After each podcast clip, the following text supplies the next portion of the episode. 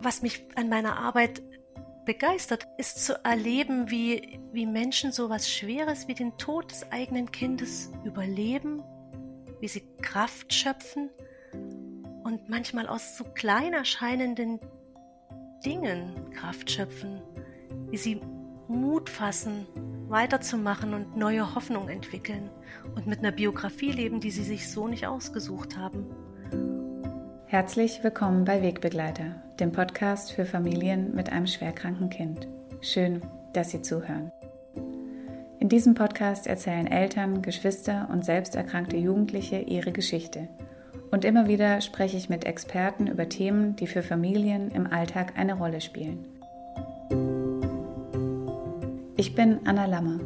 Ich leite die Landesstelle Baden-Württemberg Palliativ Care für Kinder und Jugendliche am Hospiz in Stuttgart.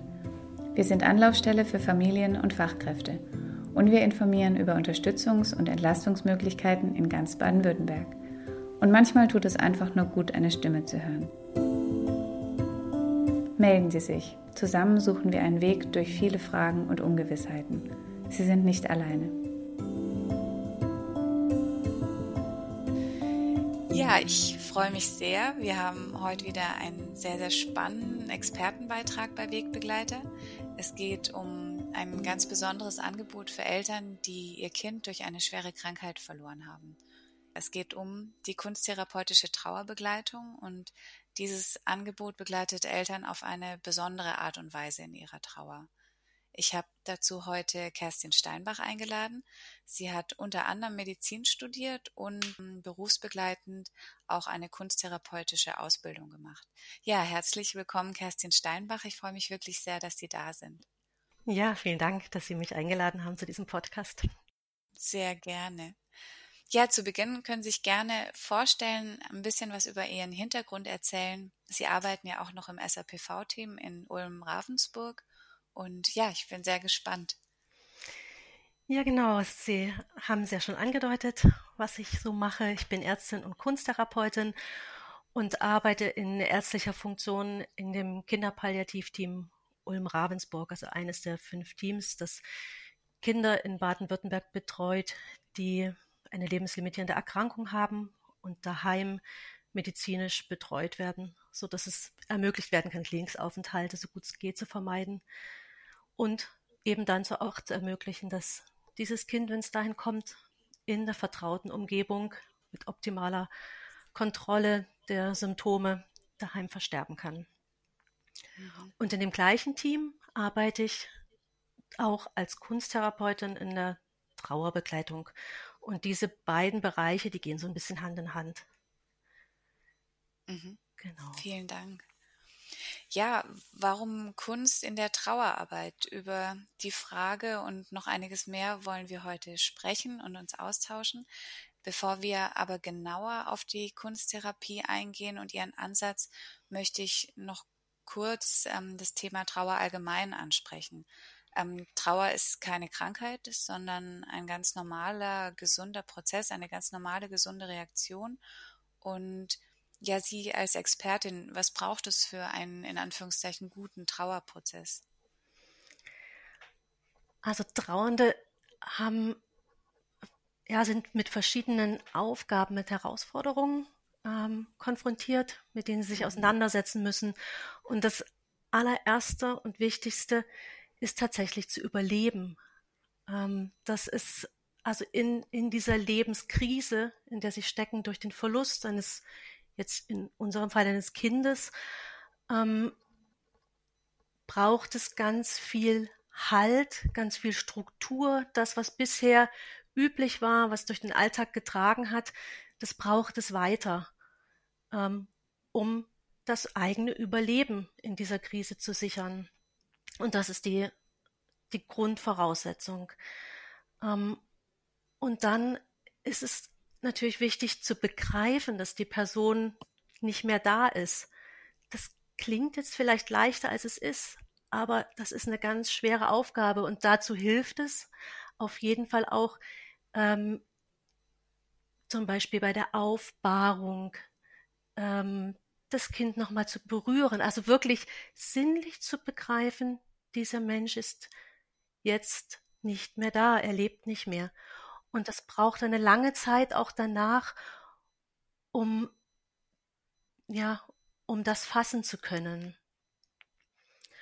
Und ähm, zusätzlich brechen viele Gefühle auf. Also es, ich bekomme immer wieder beschrieben, was für ein Auf und Ab von Gefühlen das ist, die zum einen zugelassen werden müssen oder eben zum Schutz gerade nicht, die Stück weit auch sortiert werden müssen ähm, und dem sich viele am Anfang hilflos ausgesetzt fühlen. Und es ist eine Aufgabe und eine Herausforderung, damit umgehen zu lernen. Und das auch ist ein ganz langer Prozess. Mhm. Dazu kommen noch oft körperliche Symptome, die das Ganze begleiten. Zum Beispiel Muskelverspannungen sind oft Schlafstörungen, Herzrasen, vielleicht Verstimmungen im Magen-Darm-Trakt. Genau, das sind übliche Sachen, die sind auch nicht krankhaft, sondern die begleiten einfach so einen Prozess. Und es braucht ähm, Erinnerungspflege. Das machen viele Menschen ja sowieso, ähm, indem sie sich nochmal Fotoalben anschauen. Aber nicht immer ist das auch leicht. Und auch das braucht Zeit. Es müssen Erinnerungen gepflegt werden und eine, wie eine neue, neue Art der Verbindung zu dieser verstorbenen Person gestaltet werden. Mhm. Und dann ist es eine große Herausforderung, den Alltag neu zu bewältigen zu lernen. Also ein Alltag ohne das Kind. Das soziale Umfeld verändert sich. Oft ähm, sind Freunde, Verwandte sprachlos und daher ja, kommen vielleicht nicht mehr, sprechen die Eltern, die Personen, die Trauernden nicht mehr an. Auch die eigene Rolle muss neu definiert werden. Wie ist das, wenn ich zum Beispiel mein einziges Kind verloren habe mit meiner Mutterrolle? Auch der Blick in die Zukunft ändert sich natürlich. Bisher hatte das Kind da seine, seine Rolle, war auch eine Vision da. Mhm. Das muss sich neu anpassen genauso wie die, wie Werte, auch spirituelle Einstellungen, das wird hinterfragt und bekommt neue Wichtungen. Also das sind so, mhm. würde ich sagen, das sind so die Herausforderungen. Man findet das auch in der Literatur und das sind auch keine Sachen, die so nacheinander ablaufen wie Phasen, sondern man muss sich das vielleicht vorstellen wie so ein ähm, wie so ein Seil. Ähm, wo die einzelnen Stricke so miteinander verwoben sind. Und mal ist das eine oben, mal ist das andere oben. Alles hat seine Zeit. Mhm. Mhm. Ähm, manche Menschen würden vielleicht ja auch sagen, ja, wa warum in der Wunde rühren oder warum Salz in, in die Wunde streuen? Ähm, warum sich auch gezielt der Trauer zuwenden oder manche haben vielleicht, manche Eltern haben vielleicht auch das Gefühl, ich würde, ich würde es gar nicht aushalten, mich meiner Trauer hinzuwenden oder das zu spüren, diesen unfassbaren Schmerz, wenn ich mein Kind verloren habe. Ähm, was, was würden Sie diesen, diesen Menschen auf die Frage antworten? Also warum muss ich mich oder sollte ich mich damit auseinandersetzen?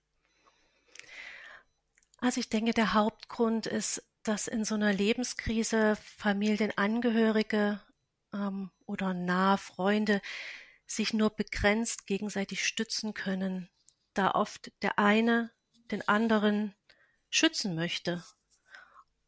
Oft macht Sprachlosigkeit ähm, das auch schwer, Worte zu finden und ähm, da miteinander umzugehen. Und gerade in Ehepaaren ist es so, dass Männer und Frauen unterschiedlich trauern da kann es einfach hilfreich sein, einen professionellen Trauerbegleiter dabei zu haben. Und vielleicht zu der Frage, warum sich dem Ganzen aussetzen, warum Trauerbegleitung in Anspruch nehmen, ähm, ist auch nochmal ein Punkt, dass ja, dass diese, diese Helfernetzwerke sind, sind erstmal so nicht mehr da. Also selbst wenn Angehörige, Familienangehörige sehr stärken und stützen, fallen Strukturen weg. die bis dahin mitgetragen haben, die auch ähm, Ansprechpartner waren außerhalb eben dieses kleinen Netzwerkes, das jetzt dann vielleicht geschützt werden muss. Und sich da jemanden zu suchen, außerhalb der Familie, der ja auch ressourcenorientiert arbeiten kann, ja, also arbeiten im, im Sinne von begleiten, mhm. der schauen kann, dass in Zeiten, wo Emotionen erstmal gar nicht ertragen werden können oder allzu tiefe Auf und Abs von Emotionen, der einfach stützend und haltgebend da ist. Und das ist mhm. wirklich das, worum es ganz am Anfang geht. Nach dem zu schauen, nach dem zu suchen, was ist Routine, was stützt, was gibt Halt, wo sind Lichtpunkte vielleicht auch da, also die, die zu erspüren und aufzugreifen. Ähm, und das ist tatsächlich was, ähm, was ich sag mal professionelle Trauerbegleiter erspüren können und dann auf die Weise Begleiter se sein können. Genau. Aus Ihrer Erfahrung und aus, aus, Ihrer, ähm, aus Ihrer Perspektive, was macht für Sie die Kunsttherapie in der ähm, also warum Kunsttherapie und nicht Gesprächstherapie? Also jetzt nicht um die beiden gegeneinander aufzuwägen, sondern worin sehen Sie die besonderen Vorteile oder, oder, oder den besonderen Ansatz in der Kunsttherapie jetzt im Vergleich zur Gesprächstherapie? Die Kunsttherapie bringt noch eine zweite, zweite Ebene mit rein, mhm. abseits des Gesprächs. Also wir, wir reden auch, ähm, aber es, diese Möglichkeit mit inneren Bildern zu arbeiten, ist eine ganz große und ganz hilfreiche in dieser Arbeit. Ähm, und da geht es gar nicht um Kunst. Das ist jetzt vielleicht ein bisschen verwirrend, dieser Begriff Kunsttherapie. Es geht überhaupt nicht um Kunst. Es geht um letztlich um Gestaltung. Das zu gestalten, was in einem für Bewegungen sind, für ja, innere Bilder, sag ich mal, zum Beispiel Gefühle, die da sind, aufs Papier zu bringen, hilft, sie sichtbar zu machen und ihnen so ein bisschen die, dieses Gruselige, die, die Angst vor den Gefühlen zu nehmen, weil sie sichtbar geworden sind und sie dadurch zum Beispiel besser einordnenbar, auch besser kontrollierbar mhm, werden greifbar. können. Ja. ja, genau. Und ein ganz wesentlicher Aspekt ähm, von Einsatz von Tun, von Gestaltung ist, dass durch Krankheit und Tod ja oft ein Gefühl von Ohnmacht und Machtlosigkeit im Raum steht, der dem durch so einen Schaffensprozess was Aktives, was Handelndes, was Machtvolles entgegengesetzt werden kann. Und so dieses Ich bin nicht ohnmächtig, sondern ich kann aktiv handeln, das bekommt ja, wie so ein Proberaum und kann dann im Alltag zunehmend wiederentdeckt werden. Und wenn wir zum Beispiel Stärkendes besonders hervorholen, Lichtpunkte im Alltag und es darstellen, dann wird es nochmal mehr erlebbar als jetzt vielleicht nur im Gespräch, weil es einen Ausdruck gefunden hat. Es ist da und es kann auch wiedergeholt werden. Man kann sich dieses Bild wieder nehmen und kommt viel schneller in in einen Zustand, in eine Empfindung rein, die in unserem Gespräch, in unserem Miteinander gestützt hat und geholfen hat. Und das kann man dann vielleicht aufgreifen späterhin. Mhm. Ähm, wir stehen heute jetzt vor der besonderen Herausforderung, dass wir ein, ein Audioformat sind mit dem Podcast und wir sprechen über Gestaltung und, und Bilder und Farben und Formen. Und wir möchten es jetzt trotzdem wagen. Also Sie haben zwei Bilder mitgebracht, die Sie uns einfach beschreiben. Und ja, wir versuchen das jetzt einfach über, über die Worte zu vermitteln und zu transportieren. Ich bin sehr gespannt, was Sie uns erzählen.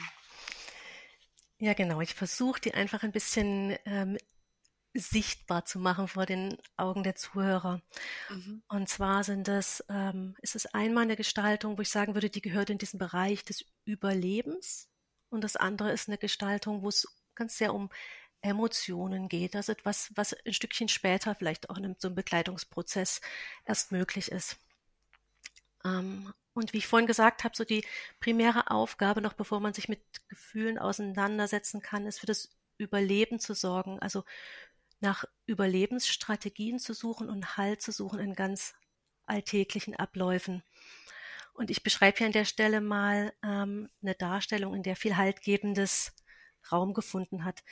Es ist das Bild einer Mutter aus einer allerersten Begleitungsstunde. Der Einfachheit halber habe ich damals Zeitungsausschnitte zur Verfügung gestellt. Und vielleicht muss ich an der Stelle nochmal sagen, was ich eigentlich für Material habe. Ähm, ich reise da mit so einem Koffer, einem kleinen Köfferchen an mit ähm, Farben unterschiedlicher Art. Das, was man einfach kennt, Holzstifte, ähm, Fasermaler. Ich habe Wasserfarben dabei so und Jackson, also das, was man üblicherweise in der Schule einsetzt. Auch Kreiden, was vielleicht nochmal so ein bisschen anders ist. Und auch Acrylfarben.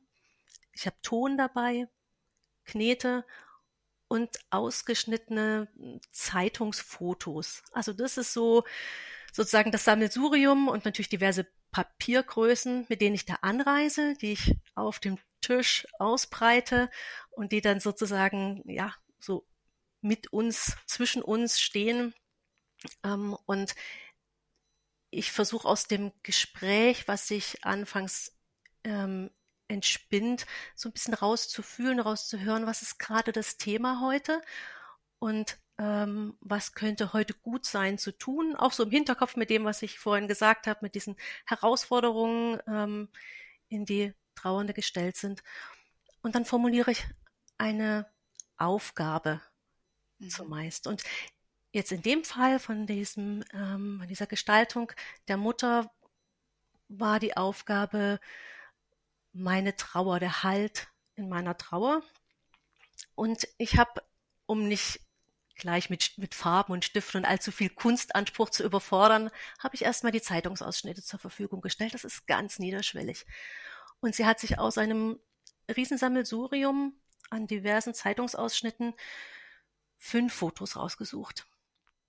Eine Waschmaschine, eine Frau, die ganz nachdenklich in den Himmel schaut, man sieht die nur so von hinten, ein Foto von lachenden Frauen, also ein ganz fröhliches Bild, ein Foto einer Hand, die zwischen Daumen und Zeigefinger ein strahlendes Korn gegen den Himmel hält und ein Foto einer Mauer mit einer kleinen Lücke zum Durchschauen.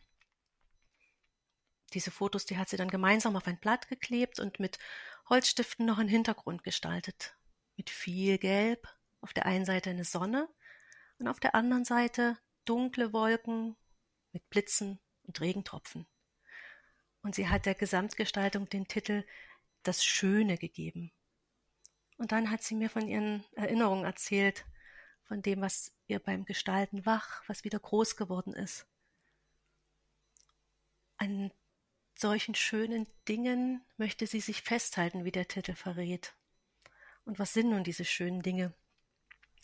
Also es ist die Dankbarkeit vor allem darüber, dass sie ihr Kind kennenlernen durfte, das sehr bald nach dem Tod gestorben ist und ähm, das leben wollte und dafür gekämpft hat, dass die Eltern, dass die Familie es noch kennenlernen können. Dafür stehen so diese lachenden Menschen auf diesem einen äh, Zeitungsausschnitt. Es ist diese Dankbarkeit, die Freude darüber, das Kind kennengelernt zu haben. Und der an den Himmel gehaltene leuchtende Samen, der soll darstellen, dass das Kind jetzt als Leuchtpunkt am Himmel, als Stern immer bei ihnen ist. Und sie hat in dem Zusammenhang von Wolken erzählt, wie die mal bei einer Autofahrt so mitgezogen sind und die ihr gezeigt haben, ihr Kind begleitet sie oben am Himmel. Und diese positiven Erinnerungen an diese Dankbarkeit, an, an diesen Stern hat auch durchs Erzählen, durchs Anschauen auch einen Widerhall in ihrem Körper gefunden und ihr ist ganz warm geworden. Und das hat es möglich gemacht, auch über nicht ganz so leuchtende Momente zu sprechen, die sie auch in Bildern aufgeklebt hat, über die Hoffnung auf ein noch stärkeres Zeichen von dem Kind, über die vielen Fragen, die ihr im Kopf rumgehen. Das ist so dieses Bild von der Frau, was in den wo, die in den Himmel guckt. Und sie hat erzählt über die Mauer, die sie baut. emotionale Mauer, um nicht in das Loch zu fallen, was sie dahinter befürchtet. Und sie hat angedeutet in dem Bild mit dem Gewitter und den Regenwolken, dass es auch schlechte Tage gibt, vielleicht tränenreiche Tage. Und sie hat über ihre Fähigkeit erzählt, sich mit Haushaltstätigkeiten, hier dargestellt durch die Waschmaschine, zu stützen und abzulenken. Das Alltägliche, das Schöne, das stützt sie und ist im Bild und auch im körperlichen Erleben beim Erzählen zementiert worden. Das war die erste Stunde. Danach kamen auch noch andere Stunden, in denen Problematisches und Trauriges zur Sprache kam. Aber dieses Bild ist erstmal eins, was so ganz, ja, typisch ist und ganz besonders ist für diese Zeit ähm, des Haltsuchens. Es sind einfach alltägliche Dinge. Genau. Und ich rede auch schwere Dinge nicht schön oder vertröste oder schau nur auf Probleme. Das mache ich nicht. Ich versuche das zu nehmen, was kommt. Und wenn das da ist, natürlich, dann, dann darf das sein. Und ich biete als Gegenüber eben auch den Halt. Auch wenn mich, ja, Erzählungen, Berichte oft sehr bewegen. Und wenn ich dann einen Lichtpunkt geboten bekomme, dann greife ich den auf und lasse den strahlen und versuche irgendwie diese Wärme spürbar zu machen und zu verankern. Und vielleicht kann das dann durch die nächsten Tage tragen. Also eigentlich haben Sie eine, nehmen Sie eine relativ passive Haltung ein. Ja. Kann man das so sagen? Also, dass Sie eine Oberfläche bieten sozusagen für die Eltern, auf der sie sich ganz unbeobachtet eigentlich erstmal ausdrücken können und im Nachhinein im Gespräch mit ihnen stellen sie dann, also die, die, die Ressourcen, arbeiten sie die Ressourcen raus oder? Genau, aber eben nicht nur das, sondern auch ähm, eben, also alles darf da sein. Das ist schon wichtig. Aber insbesondere, wenn ich, wenn Ressourcen spürbar sind, ja, dann unbedingt. Weil das ist ja, das ist ja haltgebend. Und die Ressourcen sind ja auch da. Sie, können manchmal nur nicht gesehen werden. Mhm. Und es ist total hilfreich, die sichtbar zu machen. Genau, aber ich genau, ich biete so eine, ich biete einfach ein blankes Gegenüber vielleicht, wenn man es so sagen will, mhm. und und greife dann auf, was kommt. Immer im Hinterkopf eben mit dem, was für Herausforderungen anstehen, um da vielleicht ein Stück weit ähm, ja auf dem Weg mitzuhelfen auch. Ich finde das Beispiel jetzt auch gerade schön, weil Sie haben es vorhin schon kurz angesprochen, dass, dass es nicht um Kunst geht. Also, weil manche könnten ja bei dem Angebot denken, oh Gott, nee, ich, ich war schon immer schlecht im Kunstunterricht, ich kann nicht malen. Und jetzt gerade auch da, da merkt man, es geht gar nicht darum, sich irgendwie, ja, ich weiß gerade gar nicht, wie ich es beschreiben soll. Es ist einfach eine Art, sich auszudrücken, ohne dass es, dass es, dass es perfekt sein muss. Ja, genau, genau. Also da ist gar kein Kunstanspruch. Ja. Ja, ich habe noch ein zweites Bild hier liegen. Vielleicht erzähle ich da auch noch drüber.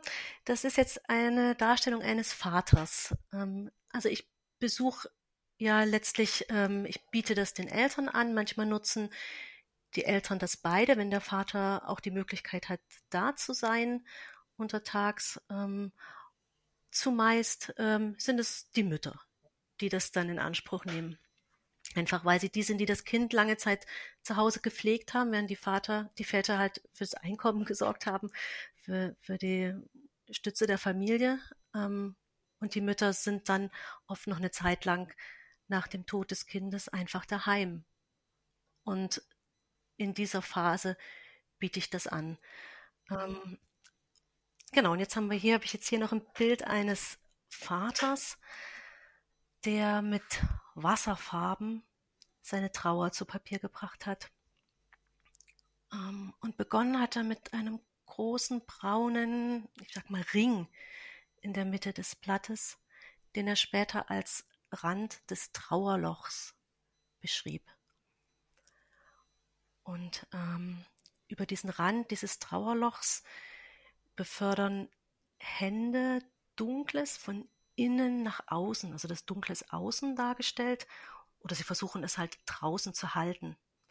Und ein anderes Händepaar versucht Buntes von außen nach innen zu befördern. Allerdings ist es noch nicht drin, sondern es steht noch draußen davor. Ähm, und innen in diesem Loch ist eine ganz große Leere. Ein zerbrochenes Herz liegt auf dem Rand dieses Trauerlochs. Die eine Hälfte des zerbrochenen Herzes ist innerhalb dieses Lochs und die andere Hälfte außerhalb. Und um diese Darstellung drumherum sind Worte, ich sag mal, angedeutet. Es ist von jedem Wort oder von jedem Buchstaben sind immer nur ein, zwei Striche ähm, zu Papier gekommen, so dass es wie Hieroglyphen wirkt. Also man kann es nicht lesen, man sieht aber, das sind irgendwelche Worte. Und viel Wasser ist auf das Blatt gekommen, so dass es einen ganz verschwommenen Eindruck macht. Und der Titel zur Darstellung seiner Trauer lautet Ich weiß nicht. Und entsprechend nachdenklich hat er über das erzählt, was ihm beim Malen beschäftigt hat. Ich kann jetzt hier nur weniges herausgreifen, aber eindrücklich und spannend war die Entschlüsselung der verborgenen Worte, die lauteten Wut, Hoffnungslosigkeit, Enttäuschung, traurig, Ungerechtigkeit. Und zu dem Herzen meinte er, es ist zerbrochen, aber noch lebendig. Und es braucht Mut, solche oft negativ bewerteten Gefühle darzustellen. Und es braucht viel Kraft, sich diesen Gefühlen in einer Darstellung auszusetzen und so, wie er das gemacht hat, auch noch drüber zu reden. Und am Ende der Stunde habe ich ihm dann eine Rahmenleiste, also so ein Passepartout gegeben und ihn gebeten, er möge damit etwas herausstellen, etwas fokussieren. Und er hat den Rahmen um die Herzhälfte im Inneren dieses Trauerlochs gelegt und diese damit wichtig gemacht und mit deutlich strahlenderen Augen gesagt, das Herz lebt und damit möchte ich für meine Familie da sein. Boah, ja, ich habe viele, viele solcher bewegenden Momente erlebt. Ja, und das ist was, was mich in meiner Arbeit auch begeistert. Mhm. Ja, das spürt man. das ist schön. Das ist wirklich eine ganz besondere Arbeit. Vor allem, ja, es, es gibt, es gibt viele Unterstützungsangebote und Entlastungsangebote für Familien, wenn das Kind noch am Leben ist. Aber jetzt gerade durch alles, was, was Sie gerade beschrieben haben, zeigt sich ja auch, auch wenn das Kind dann nicht mehr da ist, da ist ja dann auch noch so, so viel da, was mitgetragen werden will, sage ich mhm. jetzt mal. Mhm. Und deswegen sind diese, diese Angebote oder diese Möglichkeiten für Eltern nach, nach dem Versterben des Kindes ja mindestens noch genau, also mindestens genauso wichtig wie davor. Mhm. Ja, das ist, denke ich, ein wichtiges Angebot. Und ich habe tatsächlich den Vorteil, dass ich die Familien ja kenne. Also durch meine koordinative Tätigkeit, die ich ähm, ja in dem Palliativteam mache, bin ich jede Woche mit allen Familien, die wir begleiten, in einem Gespräch. Ich rufe alle einmal pro Woche an, erfrage die Symptome und habe dann auch, ich habe glücklicherweise die Zeit und die Möglichkeit, ein offenes Ohr für all das, was die Eltern bewegt, was über das rein medizinische hinaus noch da ist. Und auf die Weise wächst ähm, eine Art Gesprächsbeziehung über die Wochen, Monate, zum Teil ja auch Jahre, die wir Kinder betreuen. Ähm, und das ist ein ganz toller Ausgangspunkt für diese Arbeit, also für diese Trauerbegleitung, die ich dann mache.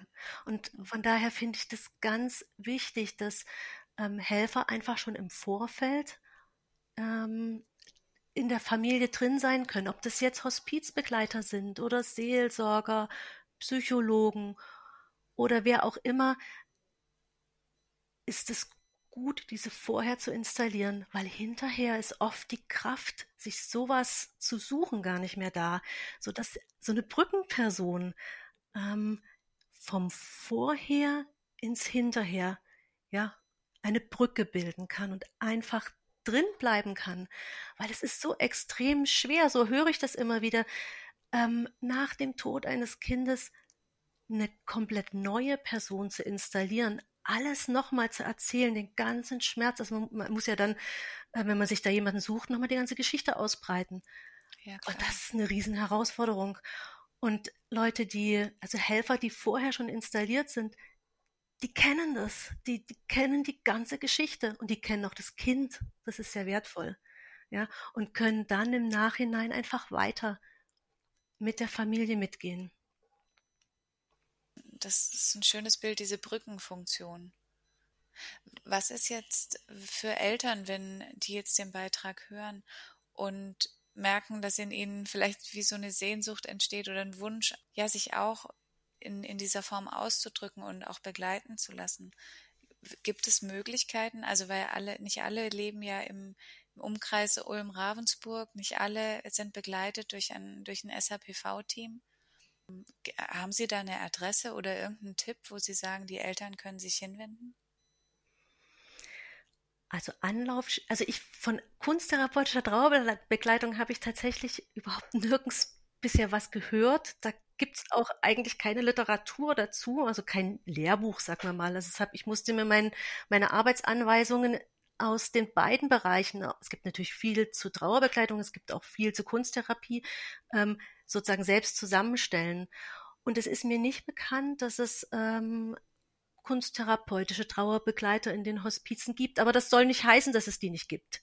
Ja, ähm, aber Trauerbegleiter oder Psychologen, die findet natürlich jeder auch in seinem Umkreis. Und wir haben zum Teil Eltern, die sich im Vorfeld Psychologen suchen, also einfach schon vorausschauend, natürlich auch, weil die Zeit des Abschiednehmens, ähm, der schweren, die Zeit der Krankheit des Kindes ja allein schon extrem schwierig ist. Also es gibt Eltern, die sorgen für sich in der Zeit und darüber hinaus. Ähm, und wir bieten natürlich allen Familien an, sich auch Hospizhelfer gleich mit in die Familie reinzuholen, um das zu ermöglichen. Ansonsten kann sich jeder das in seiner Region suchen. Manche Palliativteams haben tatsächlich auch Psychologen, die dann so eine Funktion erfüllen kann, ähm, können.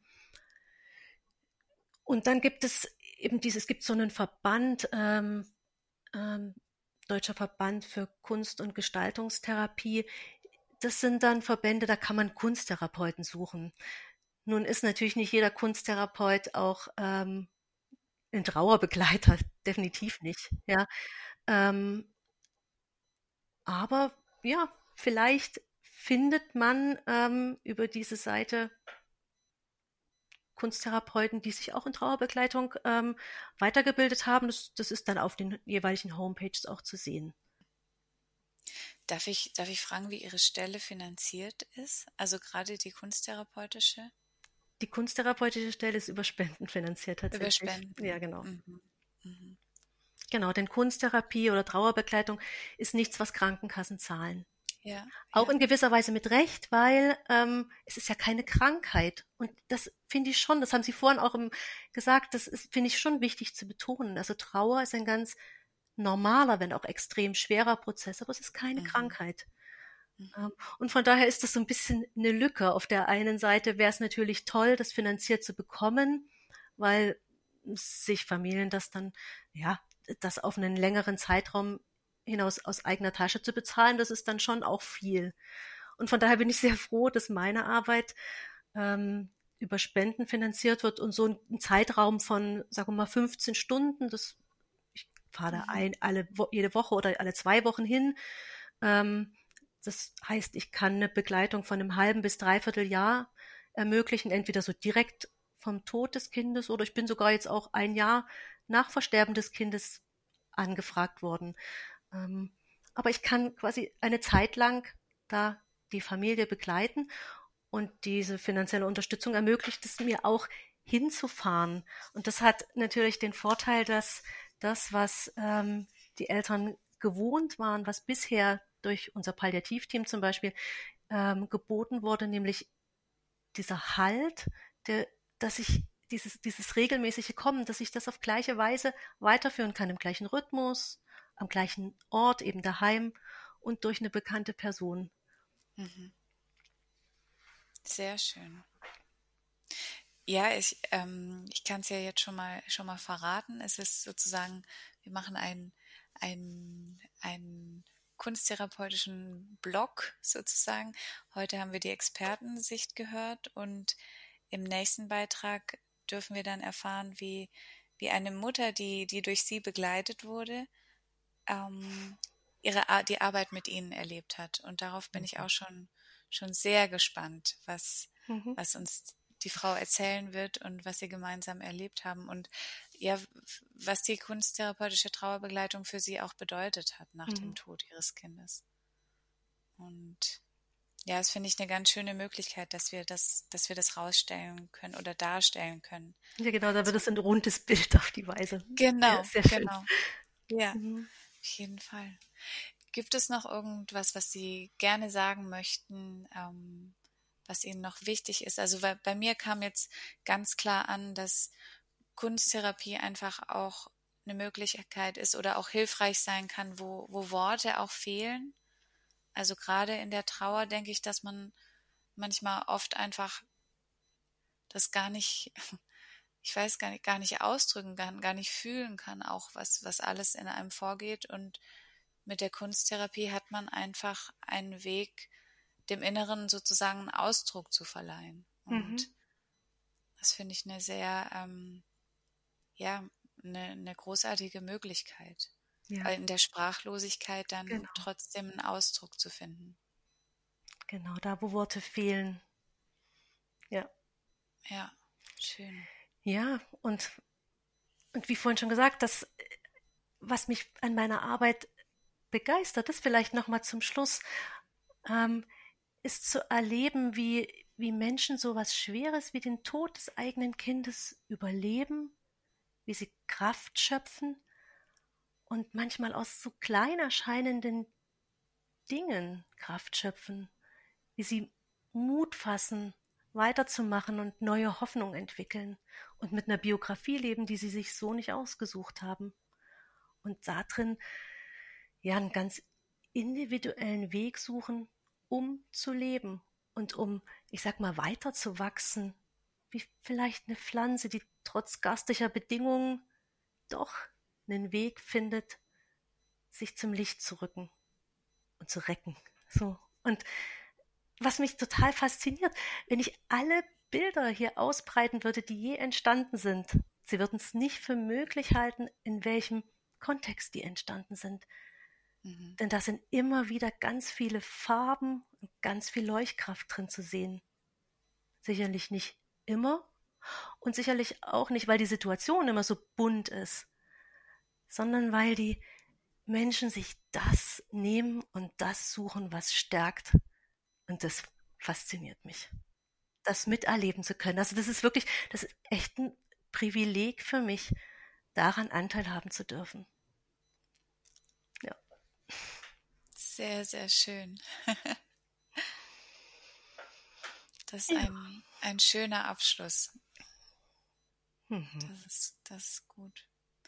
Ich danke Ihnen sehr für Ihre Zeit und auch, dass Sie auf mich zugekommen sind und mir geschrieben haben und dass wir deswegen jetzt diesen Einblick kriegen dürfen in die kunsttherapeutische Trauerbegleitung.